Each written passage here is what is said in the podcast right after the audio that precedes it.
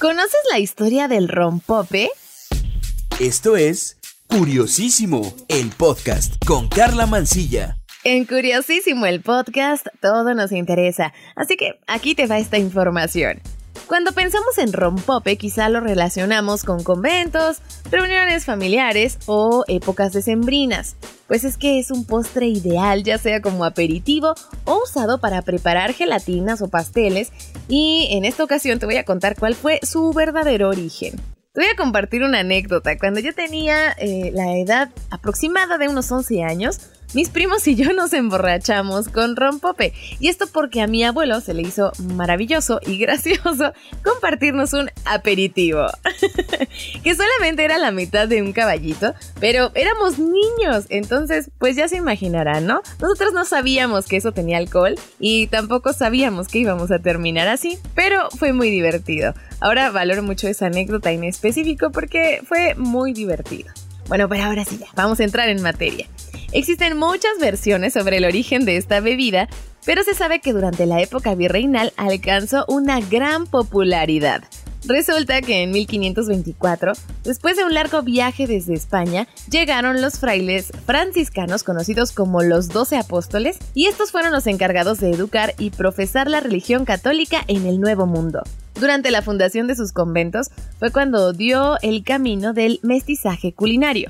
Muchas de las mejores recetas de cocina mexicana tuvieron su origen en la cocina del virreinato, siendo preparadas por primera vez en dichos conventos, pues actualmente muchas de ellas son parte imprescindible de nuestras celebraciones, y así es el caso de los chiles en nogada, por ejemplo, el mole conventual, los dulces típicos, y bueno, esto solo por mencionarte algunos platillos. Puebla era el punto de reunión más importante para los franciscanos, ya que era la ciudad que los recibía con los brazos abiertos durante su viaje desde el Atlántico hasta la capital.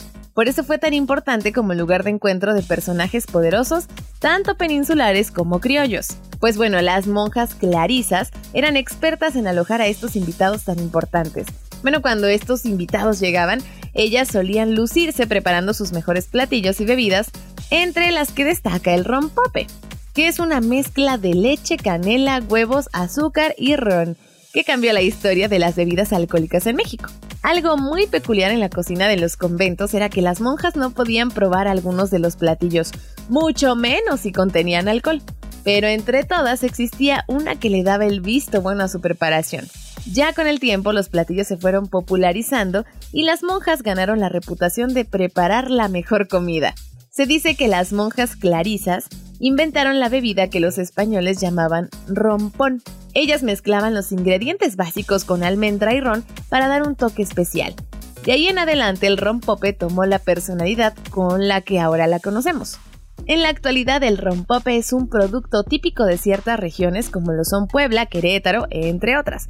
Podemos encontrarlo en diversos sabores como lo son piñón, nuez o para quienes lo prefieran, natural. Eh, se volvió una deliciosa bebida que calienta nuestro corazón siempre que lo bebemos en una época de frío. Yo sé que se te antojó, pero ¿qué crees? Tiene beneficios beberlo. Resulta que el rompope te ayuda a fortalecer la visión, alimenta el cerebro y sube las defensas al contener yema de huevo y leche, las cuales contienen vitaminas, ácido fólico, hierro, calcio, fósforo y potasio.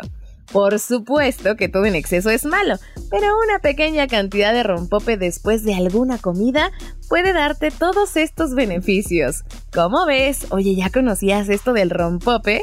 Cuéntame en qué fechas eh, sueles beberlo o si de plano no te gusta, también quiero leerte. Ya sabes que me encuentras en el Twitter y me puedes buscar como arroba carla-mancilla, carla con K y doble A al final. Mándame alguna duda, algún tema del que quieres que investigue y con muchísimo gusto pongo manos a la obra, claro que sí.